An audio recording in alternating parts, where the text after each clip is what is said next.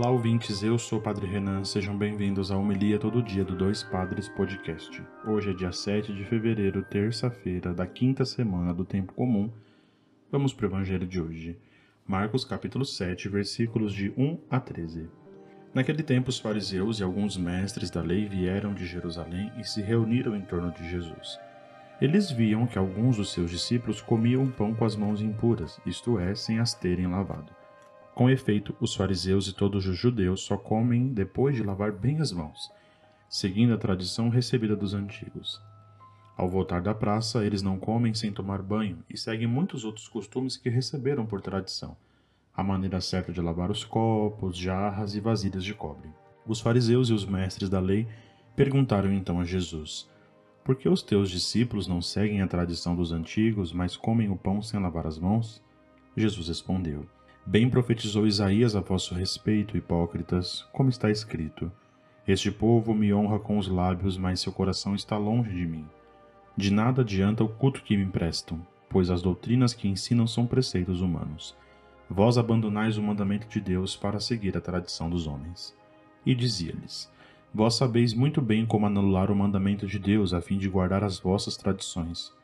Com efeito, Moisés ordenou: Honra teu pai e tua mãe, e ainda quem amaldiçoa o pai e a mãe deve morrer. Mas vós ensinais que é lícito alguém dizer a seu pai e a sua mãe: O sustento que vós podereis receber de mim é corbã, isto é, consagrado a Deus. E essa pessoa fica dispensada de ajudar seu pai e sua mãe. Assim, vós esvaziais a palavra de Deus com a tradição que vós transmitis, e vós fazeis muitas outras coisas como estas.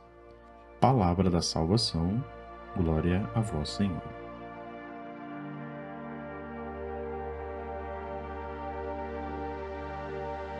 Muito bem, queridos irmãos, queridos ouvintes, como a palavra de Deus ela é provocadora e nos ajuda a rezar nessa terça-feira.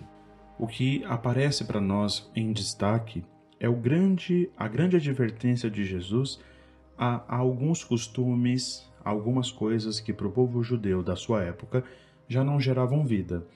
Faziam com que eles pudessem então viver, muitas vezes preocupados com o que cumprir e não verdadeiramente em aquilo dar sentido a sua vida.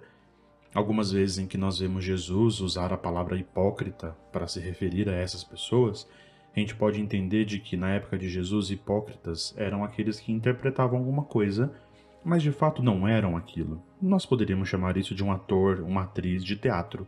Interpreta muito bem, passa toda a verdade daquele personagem. Acabou a peça, acabou ali o personagem, volta para casa e tem uma outra, uma outra vida é interpretar aquilo que de fato não é. Por isso, hipócrita. E aqui Jesus então faz um grande, uma grande advertência, um grande alerta a nós a não nos identificarmos com esse estilo de vida, mas de fato a viver com a profundidade e com a verdade do nosso coração. E por isso ele vai recuperar essas ideias dos, dos ensinamentos e dos mandamentos que Moisés revelou em nome de Deus a tantos irmãos e irmãs do Antigo Testamento. E aí, esses fariseus, esses que estavam ali ouvindo Jesus e percebendo coisas que não eram aquilo que para ser percebida, começam a dar atenção a, por exemplo, os discípulos de Jesus não lavarem as mãos, estar com os, os objetos impuros. Isso é importante? Não, porque o mais importante é nós estarmos então junto desse Senhor que vem e, e estabelece a sua vida no meio de nós. Por isso que nessa Eucaristia, né, nesse dia em que nós celebramos a, a palavra do Senhor, nós possamos então rezar, pedindo que, pela Sua palavra, pelo nosso encontro com Ele de intimidade, nós saibamos colocar a nossa atenção naquilo que importa, naquilo que dá sentido e naquilo que revela de fato o seu amor. Que nós não sejamos hipócritas, mas que nós sejamos então verdadeiramente os seus discípulos.